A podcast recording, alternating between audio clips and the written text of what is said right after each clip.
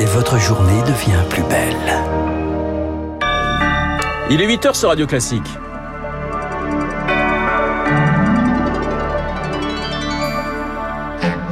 La matinale de Radio Classique avec Renaud Blanc. Et soyez les bienvenus si vous nous rejoignez sur notre antenne. Voici les titres du journal de 8 heures. Emmanuel Macron s'invite une nouvelle fois à la table des Français. Il s'exprime ce soir à 20 heures après un nouveau conseil de défense sanitaire. Faut-il généraliser la troisième dose? C'est l'une des grandes questions qu'il va devoir euh, trancher. Défilé politique aujourd'hui sur la tombe du général de Gaulle à Colombey les deux églises. À cinq mois de la présidentielle, son héritage, vous le verrez, est très disputé. Puis Thomas Pesquet a de nouveau les pieds sur terre après six mois en orbite il a améri à 4h33 du matin, heure française, au large de la Floride. Radio classique. Et le journal de 8 heures nous est présenté par Lucille Bréau. Bonjour Lucille. Bonjour Renaud, bonjour à tous. La dose de rappel d'Emmanuel Macron aux Français. Nous n'en avons pas fini avec l'épidémie de Covid et le chef de l'État non plus. Il s'exprime ce soir à 20h à la télévision alors que l'Europe est redevenue l'épicentre du virus. Avant cela, il présidera un nouveau conseil de défense sanitaire ce matin. Alors dans ce contexte, une idée fait son chemin, remplacer le pass sanitaire par un pass vaccinal pour aller au restaurant ou dans les lieux culturels par exemple l'Autriche a déjà franchi le pas. La Saxe en Allemagne aussi. Rémi Pfister, de quoi s'agit-il? Se faire tester négatif ne suffit plus. Il faut être soit vacciné, soit être rétabli de la maladie. Ce changement ne vise pas en priorité à empêcher les contaminations. Une personne vaccinée peut être infectée et transmettre le virus. Mais l'objectif du gouvernement autrichien est clair, pousser à tout prix à la vaccination, car le pays peine à atteindre les 65% de couverture. Ce pari semble marcher. Hier, il y a eu autant d'injections que durant toute la semaine précédente. En France, les tests de confort payants ont déjà suffisamment durci le cadre. Inutile d'aller plus loin, estiment certains experts. En Israël, la position est la même, mais en revanche, le Green Pass israélien, ce passeport sanitaire pour voyager, n'est désormais valable que six mois pour les personnes éligibles qui ne font pas leur troisième dose. Conditionner le pass sanitaire à la troisième dose, une mesure qui est en discussion en France et que pourrait annoncer le chef de l'État ce soir. Et seule certitude ce matin, l'objectif de l'exécutif, c'est bien d'accélérer sur cette fameuse troisième dose. 20% seulement des personnes à risque ont reçu rappelle à ce jour. Le vaccin de Moderna, lui, est désormais formellement déconseillé par la Haute Autorité de Santé pour les moins de 30 ans. Elle se base notamment sur une étude selon laquelle il accroît légèrement le risque de myocardite et de péricardite pour cette population. Lucie, l'embouteillage à Colombey, les deux églises, aujourd'hui. Plusieurs candidats à la présidentielle, de droite comme de gauche, ont prévu de se rendre sur la tombe du général de Gaulle, 51 ans après sa mort. Les cinq postulants à l'investiture, les républicains, après leur premier débat hier soir, la socialiste Anne Hidalgo, ou encore certains élus du Rassemblement national. Tous se disputent la mémoire du général Marc Tédé.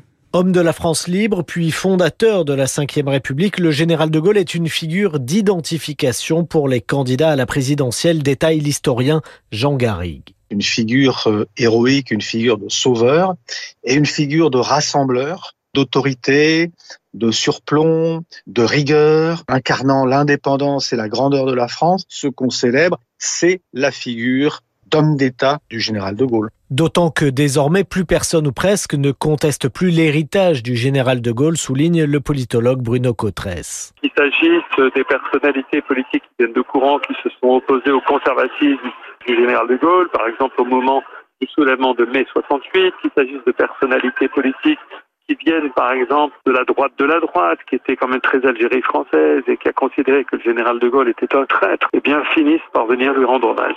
Des hommages qui agacent la famille de Gaulle, son petit-fils Yves dénonce ainsi le grotesque de ces candidats qui viennent, dit-il, embrasser un morceau de la croix dans le but d'en tirer un bénéfice politique. Et les cinq candidats les républicains, Michel Barnier, Xavier Bertrand, Éric Ciotti, Philippe Juvin et Valérie Pécresse seront donc tous à Colombe et les deux églises aujourd'hui. On revient sur leur premier débat, c'était hier soir, juste après ce journal avec Guillaume Tabar du Figaro. Une disparition inquiétante en Mayenne. 120 gendarmes sont mobilisés ce matin pour tenter de retrouver une adolescente de 17 ans.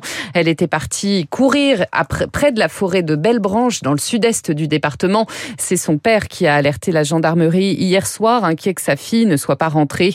Son téléphone, sa montre et des écouteurs tachés de ce qui ressemble à du sang ont été retrouvés.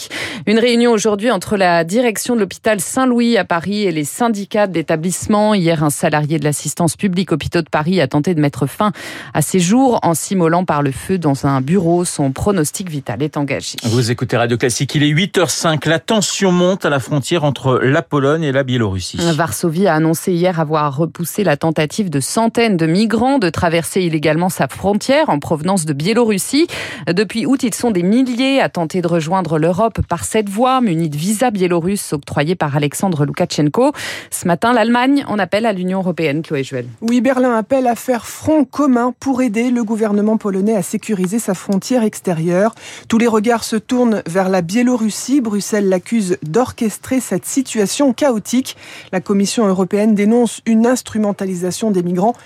inacceptable. Même son de cloche du côté de l'OTAN qui évoque des images qui pourraient être créées de toutes pièces par la télévision biélorusse. Ces vidéos qui ont été diffusées en masse sur les réseaux sociaux depuis hier, on y voit d'un côté des migrants qui tentent d'arracher les barbelés avec des cutters, des sécateurs, des branches, et de l'autre côté des policiers anti-émeutes qui montent la garde en jetant du gaz lacrymogène. Difficile de savoir réellement ce qui se passe dans cette zone de la frontière entre la Pologne et la Biélorussie. Les journalistes y sont interdits de séjour par les autorités polonaises. Les précisions de Chloé Juel, 26 œuvres pillées au 19e siècle par les troupes coloniales françaises vont retourner au Bénin aujourd'hui. Elles étaient jusqu'à présent conservées au musée du Quai Branly. Emmanuel Macron les restituera très officiellement ce matin à son homologue béninois à l'Élysée. Et puis Thomas Pesquet est de retour sur la terre ferme. Vous entendez l'explosion de joie cette nuit à la NASA. Sa capsule Crew Dragon a améri à 4h33 du matin, heure française, au large des côtes de la Floride. Il est maintenant attendu en Allemagne pour une batterie de tests pour observer les effets de six mois dans l'espace sur le corps humain. Et il ne manque pas, comme l'explique Pierre Denise, chercheur, chercheur à l'INSERM et spécialiste de l'espace. L'effet le plus important est le déconditionnement cardiovasculaire. C'est-à-dire que le système cardiovasculaire n'est plus habitué à lutter contre la gravité. Lorsqu'on est debout, le sang donc tombe dans la partie inférieure du corps, ce qui peut provoquer bah, des pertes de connaissance. Un autre effet va être la perte osseuse. Les os euh, vont tendre à une fragilité osseuse qui peut provoquer des effets euh, secondaires de type euh, calcul dans les reins. Et généralement, il suffit de quelques jours de récupération et de suivi pour que les conséquences de ces phénomènes disparaissent. Pierre Denis, chercheur à l'INSERM et spécialiste de l'espace, Thomas Pesquet qui aura passé 200 jours au total en apesanteur. Voilà, elle, elle a bien les pieds sur terre. C'est Lucille Bréau et vous la retrouverez à 9h pour un prochain point d'actualité. Dans un instant, eh bien, mon invité, Alain Boer, professeur de criminologie, spécialiste hein, des questions de sécurité, qui publie l'encyclopédie des espionnes et des espions aux éditions Grune. J'ai pas trouvé Guillaume Tabar dans les espions célèbres, mais il est là pour l'édito politique. Il a suivi le débat hier entre les candidats de la droite. Trois heures de débat. Euh, Guillaume Tabar dans un instant avec Alain Boer, mon invité.